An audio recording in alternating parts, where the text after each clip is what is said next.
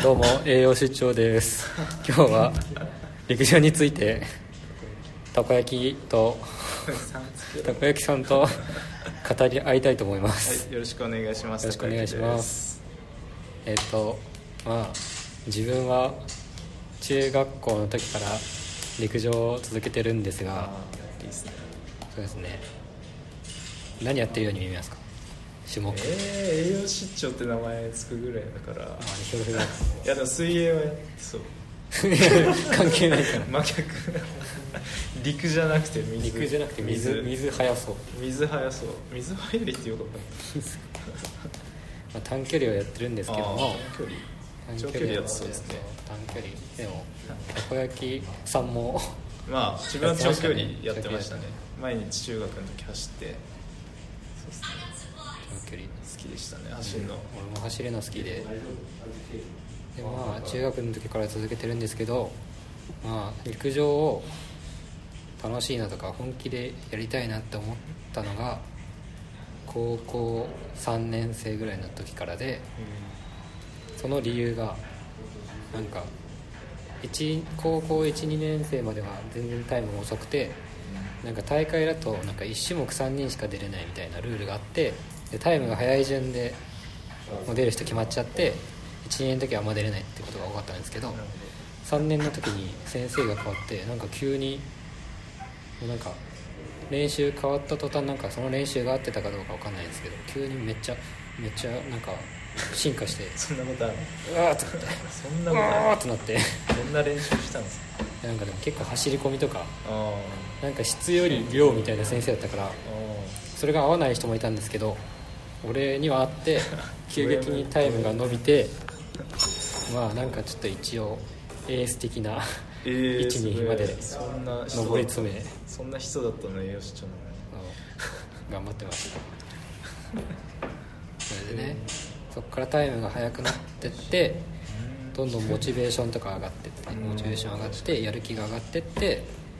現在も好きで、まあ、サークルとしてなんですけど陸上をうん、うん、続けていますね。いいっすね。今の季節ははい。はい真冬で寒いんで最近なかなか走りに行けてなくて。ああ確かちょっと来シーズンちょっと心配なんですけど来シーズンは目標大きな目標を言うと10秒台を出せるよにうに、10秒台。う11秒じゃなくてん、11今11秒前半ぐらいなんで。10秒を目指してはい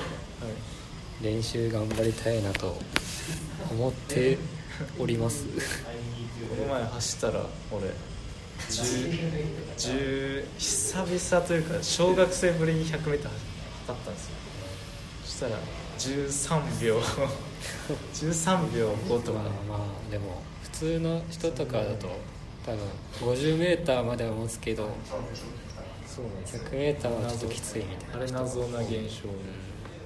50だったらね陸上なんか50までだったら多分野球部とかサッカー部とかあんま陸上部と変わんないと思うんですけど多分陸上部はそっからそっからっていうか 50から100までも早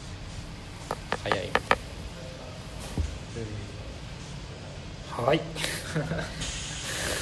どうしよう。栄養失調さん頑張ってでまあモチベーションモチベーション上がるのはまあタイム上がったからモチベーション上がるっていうのもあるんですけど実際に例えばみんなが知ってる桐生選手とかあと今多分一番好きな選手なんですけど山形亮太選手がすごいなんだろうアジア大会とか、まあ、前の、まあ、アジア大会やって、まあ、それで銅メダル取ったんですけどそういうのを見ると、まあ、全然もうタイムも違うし全然もうすごい上の人なんですけど勝手にやる気が出てモチベ上がるっていうか、うん、上がる